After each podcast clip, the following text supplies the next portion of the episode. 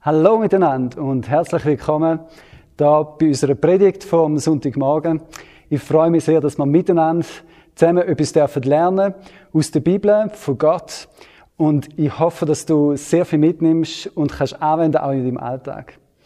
Vielleicht als erstes gerade die Frage, was kommt dir in den Sinn zum Stichwort Lernen?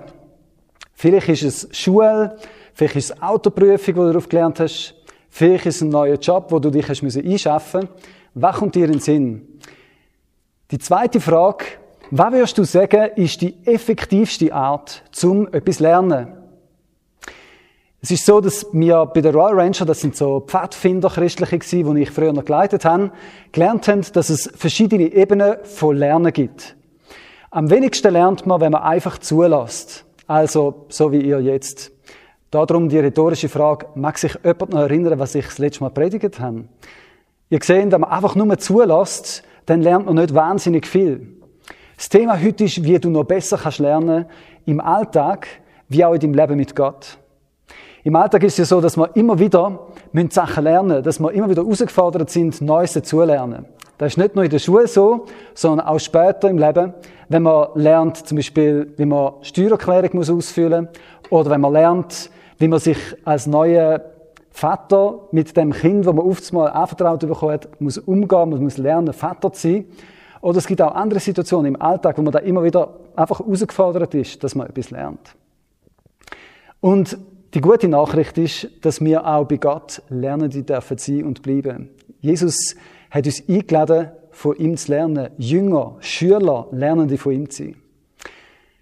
Darum ist es enorm wichtig und entscheidend zu wissen, was es einfach macht oder wie man am besten lernen kann. Wie schon gesagt, nur zulassen, wie in der Schule, das ist nicht die effektivste Art zu lernen. Darum hat Jesus, als er auf dieser Erde war, auch nicht irgendwie eine Bibelschule erfunden, wo er ein Klassenzimmer hatte, sondern er ist mit seinen Jüngern, mit seinen Schülern, mit seinen Lernenden, die er ausbilden miteinander unterwegs gewesen. Er hat mit ihnen das Leben geteilt. Er hat mit ihnen zusammen gegessen. Er hat mit ihnen getrunken. Er hat mit ihnen Partys gefeiert. Er hat mit ihnen geschwätzt über Lebensthemen. Er hat sie herausgefordert, so zu leben, wie er gelebt hat, indem er es ihnen vorgemacht hat und ihnen da vorgelebt hat. Aber er ist auch noch weitergegangen. Wo wir die Royal Ranger Ausbildung gemacht haben, haben wir gelernt, dass man etwa 20 Prozent noch weiß, wenn man etwas einfach nur gehört hat. Etwa 30 Prozent bleibt einem hängen, wenn man beim Zulassen auch noch mitschreibt. Drum als kleiner Tipp, wenn du etwas profitieren willst, dann hol doch jetzt einen Schreiber und schreib einfach mit, was dir hängen bleibt. Und du wirst merken, am Schluss vom Referat wirst du mehr wissen, als wenn du nicht mitgeschrieben hättest. Etwas weiteres, wo noch mehr hilft, dass es dir wirklich hängen bleibt, ist, wenn du siehst, wie ich etwas mache und nicht nur darüber rede. Also zum Beispiel, wenn ich jetzt eine Predigt würde machen über das Thema, wie kann man eigentlich mit Gott schwätzen und auf ihn hören und ich es nachher dir würde zeigen, wie ich das machen würde. Du könntest dabei sein und du wirst miterleben, wie ich mit Gott rede, aber auch ihn hören, wobei das Hören ein bisschen schwieriger ist, dann wirst du noch viel, viel mehr lernen, wie man betet, wie wenn ich dir eine theoretische Abhandlung mit drei Punkten mache, wie man betet. Es gibt aber noch eine Art, wie man noch stärker und noch besser lernen kann, als wenn man zuschaut, wie es jemand einem vormacht. Das ist, wenn man selber da macht, wenn man es ausübt. Also wenn ich euch sagen, okay, ähm, da wären so Punkte, wie man könnte beten, jetzt macht es bitte gerade auch, also wendet es an, dann werdet ihr noch mehr lernen, wie man betet, wie wenn ihr es nur von mir hört und an mir seht. Die höchste Form von Lernen ist, wenn ihr es nicht nur hört, seht, mitmacht oder selber macht, sondern wenn ihr es anderen wieder beibringt, was ihr gelernt habt. Stell dir vor, du müsstest jemandem, der frisch Jesus kennengelernt hat, der nicht weiß, wie das funktioniert mit Betten, beibringen, wie man mit Gott redet und wie man seine Stimme hört. Du wirst dir ganz anders überlegen, wie du das machst. Ganz anders die Gedanken machen, dich damit auseinandersetzen. Und währenddem du es ihm beibringst, wirst du merken, ah nein, ich glaube, so ist besser oder anders. Und du wirst merken, wenn du mit der Person zusammen bettest, dass Gebet für dich selber auch viel relevanter ist, dass du oft mal merkst, wie es eigentlich funktioniert oder auf was du müsstest achten. Du wirst dich damit auseinandersetzen und du wirst selber lernen, noch mehr zu beten. Weil du willst ja auch das Vorbild sein. Du kannst ja nicht am anderen sagen, hey, beten ist mega wichtig und nachher nicht beten. Du wirst merken, dass das Weitergeben von etwas dein Leben am meisten beeinflusst und segnet. An dieser Stelle würde ich euch einfach auch Danke sagen, dass ich überhaupt euch Sachen beibringen darf, weil ich der bin, der wahrscheinlich am meisten davon profitiert in den Vorbereitungen. Danke euch vielmal für die Möglichkeit, einfach freigesetzt zu sein, dass ihr das auch finanziell möglich macht. Das ist ein mega Segen für mich selber, für mein Leben, für mein Umfeld, für meine Familie, aber auch für Church hoffe Und in dem Sinn profitiert ihr ja auch davon. Wenn wir gerade schon dran sind, als Nebengedanke würde ich euch, wenn wir gerade das Thema Gebet auch noch haben, einfach danken für alle Gebete, die ihr für uns als die, die so Sachen vorbereitet, einfach am Betten sind. Ähm, danke viel, viel mal. Ihr seid auch da, die, die am meisten davon profitieren, wenn ihr für uns betet, dann werdet ihr auch erwarten, dass Gott zu euch redet. Ich würde mit euch eine Bibelstelle anschauen, wo der Paulus über das Lernen redet. Wo er, der Philippa, das ist eine Gruppe, die er selber hat dürfen zum Glauben an Jesus Christus führen, zusammen mit einem Team, ihnen etwas mit auf den Weg gibt. Und zwar steht da im Philippa 4, Vers 9. Im Philippa 4, Vers 9 steht, ich lese da gerne nochmal vor, und wenn ihr wollt, dürft ihr das gerne nachlesen. Was ihr auch gelernt und empfangen und gehört und an mir gesehen habt, das tut. Und der Gott des Friedens wird mit euch sein. Also alles, was du gelernt hast, schrieb da der Paulus, alles, was sie, Philippa, gelernt haben von ihm, was sie empfangen haben, was sie gehört und gesehen haben an seinem Leben, das sollen sie tun. Er beschreibt da genau die Form von Lernen, wo eben nicht Klassenzimmer ist, wo einfach ein Reden und ein Zulassen ist, sondern er beschreibt, dass da, was sie an ihm gesehen haben, wo er sie als Gemeinde gegründet hat, da, wo er in den ersten Tagen und Wochen ihnen vorgelebt hat, da, wo sie gesehen haben, wo sie gehört haben, wie er betet hat, wie er geschwätzt hat, wie er Witz erzählt hat, wie er gegessen hat und dabei einfach dankbar war über all dem Guten, wo Gott einem gibt, da haben sie erlebt. Und Paulus erinnert sie an das Erleben, an das mit ihm zusammen unterwegs sein und sagt, da, wo ihr gelernt habt, da, wo ihr empfangen habt, da, wo ihr gehört habt, da, wo ihr gesehen habt an mir, genau das soll er machen. So soll er leben. Ich bin wie ein Vorbild, wo euch prägt hat. Weil ich mit euch zusammen war, weil ich näher bei euch war, hat mein Leben einen Einfluss auf euer Leben. Es hat euch prägt. Jeder eine Münze mitgebracht, wo da äh, gut zum Ausdruck bringt. Eine Münze ist prägt worden. Sie ist unter Druck mit einer Prägung zusammengekommen und sieht darum aus, wie sie aussieht. Es war wie ein Vorbild, das prägt hat. Und der Paulus sagt, ich habe euch dort mal prägt, in der Zeit, wo ich mit euch zusammen bin. Wenn die Bibel vom Schüler sein, vom Jünger sein oder eben vom Lernen redet, dann redet sie von dieser Prägung. Mit jemandem zusammen sein, das prägt. Darum hat Jesus am meisten Zeit mit seinen Jüngern verbracht. Er hat sie prägt indem er näher bei ihnen war. Sie haben ihm dürfen zuschauen, wie er ein Erbarmen hatte, wenn er jemanden gesehen hat, der krank war. Wie er zu Tränen gerührt ist, wenn er Menschen gesehen hat, die nicht in dieser Verbindung mit Gott sind. Sie haben erlebt, wie er betet hat. Er hat so betet, dass sie am Schluss gesagt hat, lehr uns beten. Wir, wir spüren, du kannst das. Du bist der Meister in dem. Sie haben gesehen, wie er mit Menschen zusammen war, wie er mit Kindern zusammen war, wie er mit Frauen umgegangen ist. Sie haben ihm zuschauen und das hat ihr Leben geprägt. Wenn er am Schluss zu ihnen gesagt hat, macht zu Jünger alle Nationen, dann hat er ihnen damit auch gesagt, dass genau die Art von Prägung wichtig ist. Und wir sehen, dass die Apostel in der Apostelgeschichte nicht nur einfach predigt haben, sondern dass sie sich in Menschen investiert haben, ihnen da weitergegeben haben, ihnen da vorgelebt haben und dass sie auch wieder Menschen haben, die in die nächste Generation investiert hat. Der Paulus sagt also, sie sollen da tun, was sie an ihm gesehen haben, was sie an ihm erlebt haben. Ich habe mich dann gefragt, okay, die Gemeinde in Philippi, was hat sie denn genau gesehen beim Paulus? Was hat sie gehört? Was hat sie miterlebt? Was hat sie gelernt In der Apostelgeschichte 16 ist beschrieben, wie der Paulus zusammen mit seinen Freunden, dort mal mit dem Silas, mit dem Timotheus und mit dem Lukas zusammen an den Ort Philippi gegangen ist und von Gott ermutigt worden ist. Er hat einen Traum bekommen, wo er auf der anderen Seite vom Mittelmeer war, gang auf Mazedonien, sie brauchen dort deine Hilfe. Und er hat gewusst, Gott braucht mich und schickt mich daher, dass ich diesen Menschen etwas von Gott kann erzählen kann, dass ich ihnen von Jesus kann erzählen dass er für uns auf die Erde gekommen ist, dass wir eine Verbindung mit Gott haben können, dass wir mit ihm eine Beziehung können treten Und so ist er mit seinen Freunden dort hergegangen und ist auf Philippi gekommen und er hat gewusst, Gott hat mich da angestellt, zum Menschen etwas weitergeben von dem Jesus.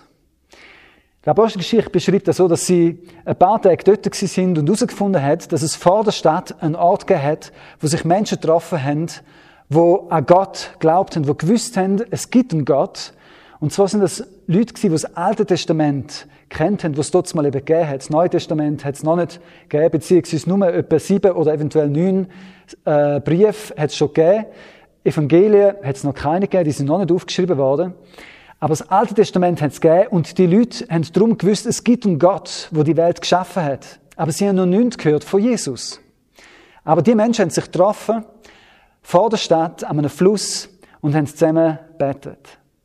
So ist der Paulus mit seinen Freunden an die Gebetsstätte angegangen und hat geschaut, ob sie sich treffen und ob sie ihnen etwas erzählen könnten von Gott, von Jesus. Und tatsächlich hat es eine Gruppe von Frauen gehabt, an dem nächsten Sonntag, die sich dort getroffen haben und Paulus mit seinen Freunden ist dort angehöckelt, hat mit ihnen angefangen zu schwätzen, äh, hat gefragt, wo sind sie, was machen sie beruflich und hat mit ihnen zusammen gebetet und hat ihnen dann auch erzählt von dem Jesus, wo Gott, der Schöpfer, auf die Erde geschickt hat, um eine Beziehung mit uns zu haben, um mit uns in Verbindung zu kommen, dass wir persönlich mit ihm reden können. Und er hat so da denen erzählt, die haben da zum ersten Mal gehört und es ist nicht lang gegangen, hat eine Frau von diesen Frauen, die da zusammengekommen sind zum Betten, sich geöffnet und hat gemerkt, das ist die Wahrheit, wo der Paulus erzählt. Und hat Jesus Christus eingeladen, komm du in mein Leben, vergib du mir und führ du mich. Die anderen haben da miterlebt dort. Und die Frau, die ist so begeistert gewesen, sie hat übrigens Lydia geheißen und ist eine Geschäftsfrau gewesen, das heißt, sie hat mit Purpur gehandelt. Das ist ein wertvoller Stoff gewesen, beziehungsweise ein Färbermittel, wo für Kleider von vornehmen Leuten äh, Kleider gefärbt hat. Und mit dem hat sie gehandelt und ist vermögend gewesen. Und sie hat sich für Jesus entschieden und hat den Paulus und seine Freunde eingeladen, zu ihres grossen Haus zu kommen, um dort äh, bleiben, zu wohnen, um sie einfach zu beherbergen. Und es heisst nachher, dass die Lydia gleich darauf zusammen mit allen, die in diesem Haus gewohnt und geschafft haben, das war ein römisches Haus, wahrscheinlich eine Villa, wo verschiedene Leute drinnen Platz hatten und gewohnt haben und geschafft haben und sie wahrscheinlich auch Bedienstete hatten, wo sie gesehen haben, wie Priscilla ihr Leben Gott anvertraut hat, wie sich ihr Leben verändert hat und wie sie von Paulus und vom Silas und vom Timotheus und vom Lukas gehört haben von dem Jesus, heißt, dass sie sich als ganzes Haus für Jesus entschieden haben und sich Glied auf taufen lassen haben. Das ist so die erste Geschichte gewesen, wo passiert ist. Und nachher sehen wir, dass Lydia zusammen mit ihrem Haus in der nächsten Zeit wirklich hat erleben und sehen und hören, wie der Paulus und seine Freunde gelebt haben. Wie sie das Christsein im Alltag gelebt haben. Wie sie betet haben vor dem Essen. Wie sie dankbar sind, dass sie im Leben sind. Sie hat da live können miterleben, hat ihm können Fragen stellen über das Leben. Wie soll ich das machen als Geschäftsfrau? Wie soll ich mit meinen Rechnungen umgehen? Wie soll ich damit umgehen, wenn jemand nicht zahlt? Wie macht man das, wenn man in dieser Beziehung mit Gott ist im Alltag? Wahrscheinlich ist sie nicht verheiratet und hat darum nicht gefragt, wie soll ich umgehen mit meinem Ehemann. Ähm, und wahrscheinlich hat sie auch kein Kind gehabt, wir lesen zumindest nichts davon. Aber so alltägliche Lebensfragen hat sie mit dem Paulus und seinen Begleitern können teilen Sie hat auch miterlebt, wie gleich darauf eben der Paulus auf dem Weg zu dieser Gebetsstätte, wo er immer wieder angegangen ist, äh, von einer Frau begleitet worden ist, wo einen Geist hat, wo sie hat können Sachen voraussagen, so ein Wahrsagegeist. Sie hat für ihre Herren, sie war eine Sklavin gewesen, da auch praktiziert, dass Leute zu ihr gekommen sind, sie ihnen äh, Zukunft vorausgesagt hat und die Besitzer von der Sklavin haben das Heidengeld verdient mit dem. Und die Frau ist dem, dem Petru, äh, dem Paulus immer wieder hinten gelaufen und hat allen Leuten von Philippi gesagt, der Mann und seine Leute, das sind Diener von Gott, die können euch erzählen, wie man eine Beziehung mit Gott bekommt.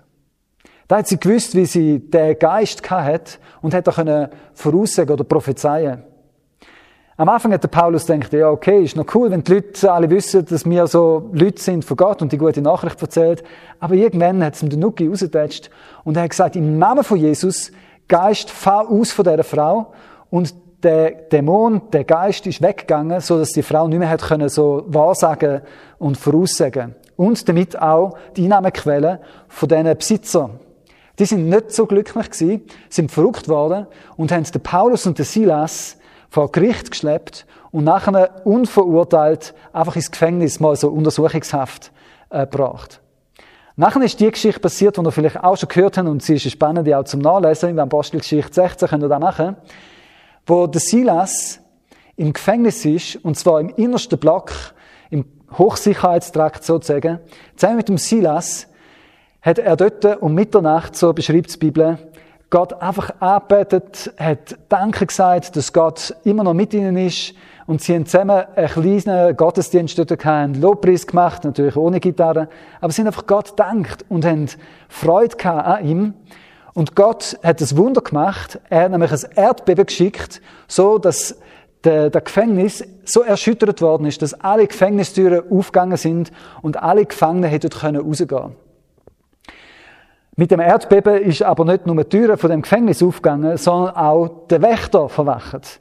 Es hat einen Wächter gehabt, der war verantwortlich für das Gefängnis. Der ist gekommen und hat geschaut, was ist los und hat Angst gehabt, dass alle Gefangenen, weil die Türen offen sind, weggegangen sind. Und weil er verantwortlich war, hat er sich gerade das Leben nehmen An dieser Stelle würde ich einfach noch ein Wort weitergeben für jemanden, der am Zulassen ist. Vielleicht fühlst du dich gerade auch verlassen oder bist in einer Situation, wo du Verantwortung für etwas hast, wo es nicht so gut gelaufen ist.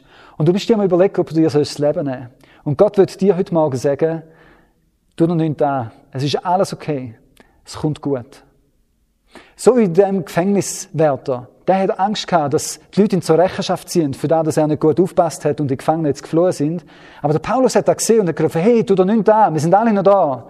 Was auch ein Wunder ist dass nach einem Gefängnis, wo alles Türen offen sind, die Schwerstverbrecher immer noch alle rum sind. So hat der Gefängniswärter ähm, mit dem Paulus angefangen zu reden und hat herausgefunden, dass er an Gott glaubt und hat gesagt, hey, was muss ich machen, dass ich auch gerettet wird? Der Paulus hat es zusammen mit dem Silas ihm erklärt, noch in der Nacht, und er hat ihm die Wunder gewaschen, die er vom Auspeitschen bekommen hat, der Paulus und hat ihm zu essen gegeben und hat sich für Jesus entschieden, noch in dieser Nacht. Und hat sich in dieser Nacht noch zusammen mit seinem ganzen Haus, wahrscheinlich mit seiner Frau, mit seinen Kindern und vielleicht hat es noch andere gehabt, die da mitbekommen haben, die spezielle Umstände und Erlebnis und haben sich taufen lassen auf den Namen von Jesus Christus, der für sie am Kreuz gestorben ist. Das sind also die Erlebnisse, die der Paulus in dieser Ortschaft Philippi gemacht hat. Am nächsten Tag sind die gekommen, wo sie ins Gefängnis geworfen haben und haben sie wieder freilassen. Und der Paulus hat dann gesagt, hey, wir sind römische Bürger, so hätte er da eigentlich nicht mit uns dürfen umgehen. Und nachher haben sie sich entschuldigt und es ihnen gar nicht recht gewesen und sie haben sie gebeten, bitte gehen aus dieser Stadt, wir wollen lieber, dass wir nicht mehr da sind. Am Schluss heißt es, dass der Paulus zusammen mit dem Silas sich nochmal getroffen hat im Haus von der Lydia. Und sie haben sich verabschiedet von der Lydia und von allen anderen, die in dieser Zwischenzeit schon gläubig geworden sind.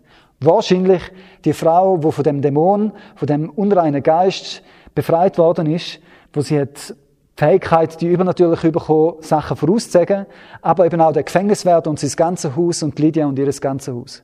Von weiteren Leuten wissen wir nicht, aber vermutlich hat es auch noch andere gegeben, die zu dieser kleinen Gemeinde einfach dazugehört haben. Und acht Jahre später schreibt der Paulus ihnen, alles, was ihr von mir bekommen habt, alles, was ihr gelernt habt von mir, was ihr gesehen habt, was ihr gehört habt, macht das, lebt so, wie ich es euch vorgelebt habe dann wird der Gott vom Frieden mit euch sein. Sie haben sich definitiv mögen erinnern an Paulus. Sie haben definitiv noch gewusst, wie er gelebt hat. Sie haben vielleicht nicht mehr gewusst, was er alles predigt hat. Aber der Lifestyle, sein Leben, sein Leben hat einen Einfluss in ihr Leben gehabt, hat sie prägt. Und wenn der Paulus sagt, dass sie genau das sollen machen, was sie an ihm gesehen haben, dann haben sie gewusst, was es bedeutet, im Alltag so zu leben, wie ein Christ lebt. Die Gemeinde, die der Brief bekommen hat, ist wahrscheinlich noch gewachsen und hat nicht nur die, die da miterlebt haben, sondern auch andere gehabt. Aber auch die haben da vorgelebt, wo der Paulus ihnen vorgelebt und gesagt hat. Habe zum Schluss noch zwei, drei Beispiele, die mich in der letzten Zeit berührt haben, wie das im Alltag aussehen kann. Und nachher eine Vertiefungsfrage, damit auch du im Alltag da, wo du schon gelernt hast, einfach kannst erleben. Die Beispiele sind kleine Sachen, wo ich sehe, wie Menschen Sachen von anderen abschauen, wie sie lernen, indem sie Sachen sehen, miterleben und mitmachen. Ich habe die Woche zum Beispiel von jemandem gehört, der hat mir gesagt, dass er am Morgen früh jetzt in dieser Zeit einfach Zeit sich nimmt, zum einfach in der Bibel zu lesen.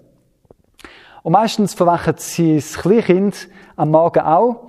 Und sie haben wie so ein bisschen, ähm, eine Routine oder eine Gewohnheit, dass währenddem er am Bibellesen ist, sein Kind nebendran sitzt und auch Bücher anschaut. Und am Schluss, wenn er fertig ist mit Bibellesen, hat er die Angewohnheit einfach noch zu betten, hat einfach die Hände gefaltet, hat mit Gott geredet. Und als er die Augen wieder aufgemacht hat, so stelle ich mir das zumindest vor, sieht er, wie sein kleiner Sohn nebendran die Hände aufhaltet und auch mitbettet. Sind so kleine Sachen, wenn wir unser Leben einfach teilen mit unseren Nächsten, dann prägt das. Und mir hat so gefreut, einfach das Bild von ganz natürlich, einfach zusammen sein mit unseren Nächsten, dass das prägt. Ein anderes Beispiel, ich habe auf einer Webseite von einer Kille äh, ein paar Sachen angeschaut, das ist eine Gemeindegründung auch, wo ähm, ein Bild drauf ist von einem Mann, wo sein Kleinkind da oben drauf hat und mit ihm zusammen am Lobpreis machen ist. Die eine Hand da, die andere in der Luft, die Augen zu und einfach Freude an Gott, Freude an dem, was er uns gibt und einfach, du merkst, er ist voll in dem Gott anbeten. Und das Kind oben drauf hebt sich mit der einen Hand an der Hand vom Vater und die andere Hand ist ebenfalls in der Luft. Für mich so ein schönes Bild von dem, dass Kind einfach nachmachen, was wir ihnen vormachen. Aber das ist nicht nur bei Kind so, sondern das ist auch im Alltag, wenn wir mit Menschen zusammen sind, prägt unser Leben viel mehr, als dass wir denken. Viel mehr beobachtet dich und mich und sehen, wie wir uns verhalten, wie wir in Konfliktsituationen reagieren, wie wir damit umgehen, wenn andere lästern, ob wir mitmachen oder nicht. Und das prägt. Sind wir uns bewusst, dass wir prägen durch das, wo wir sind und wo wir tun.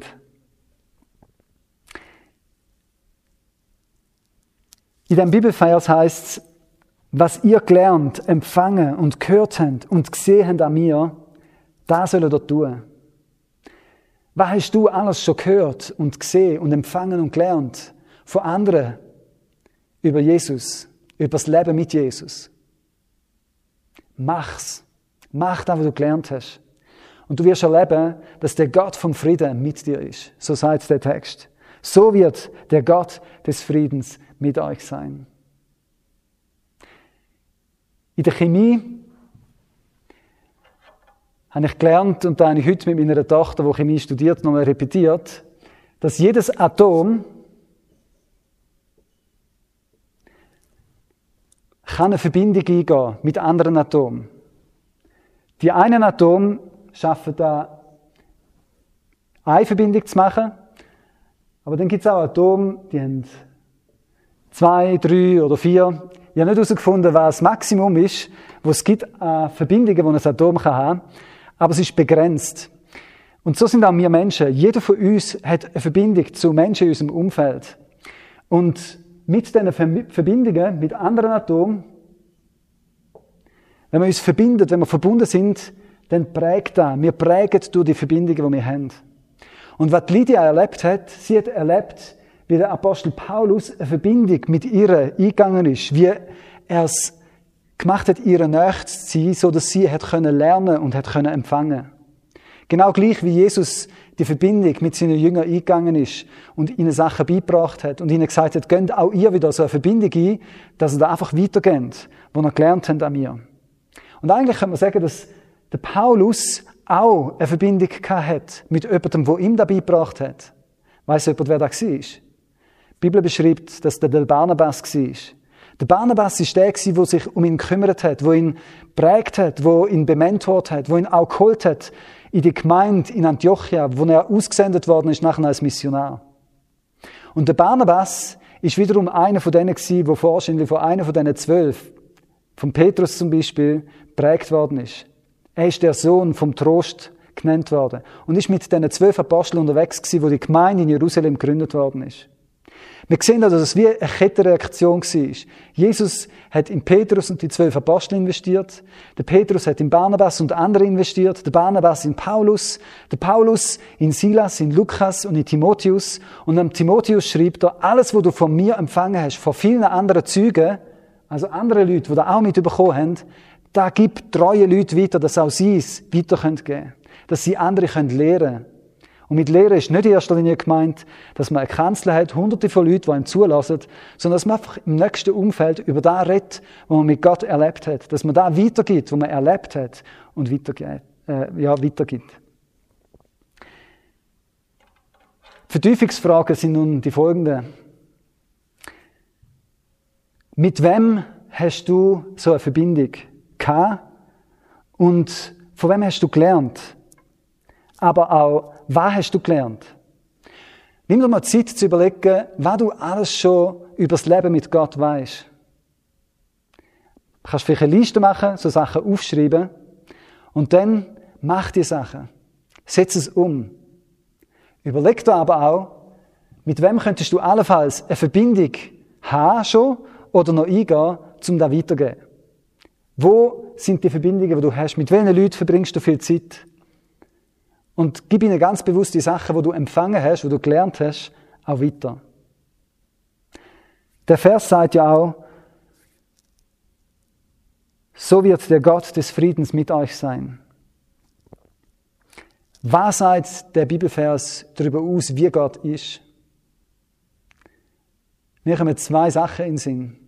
Das eine ist, er ist der Gott vom Frieden. Und das andere ist, er wird bei uns sein. Es ist der Gott, der bei uns Menschen wird sein, der auch die Verbindung mit uns wird haben.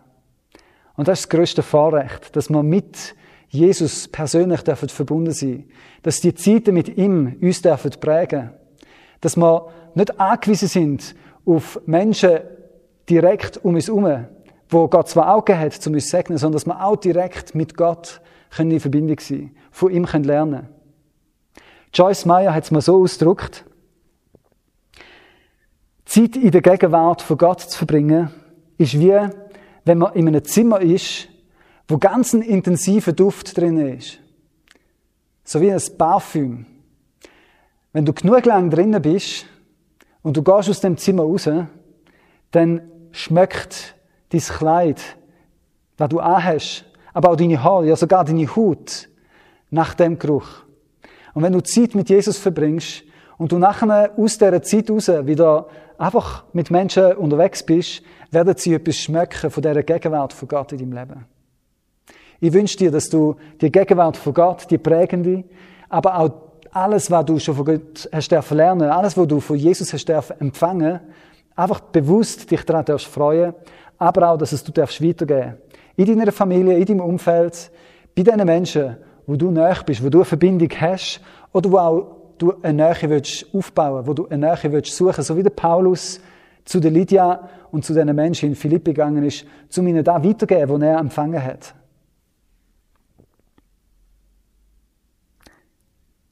Die letzte Frage, und übrigens die Frage findet ihr auf dem Predigtmanuskript.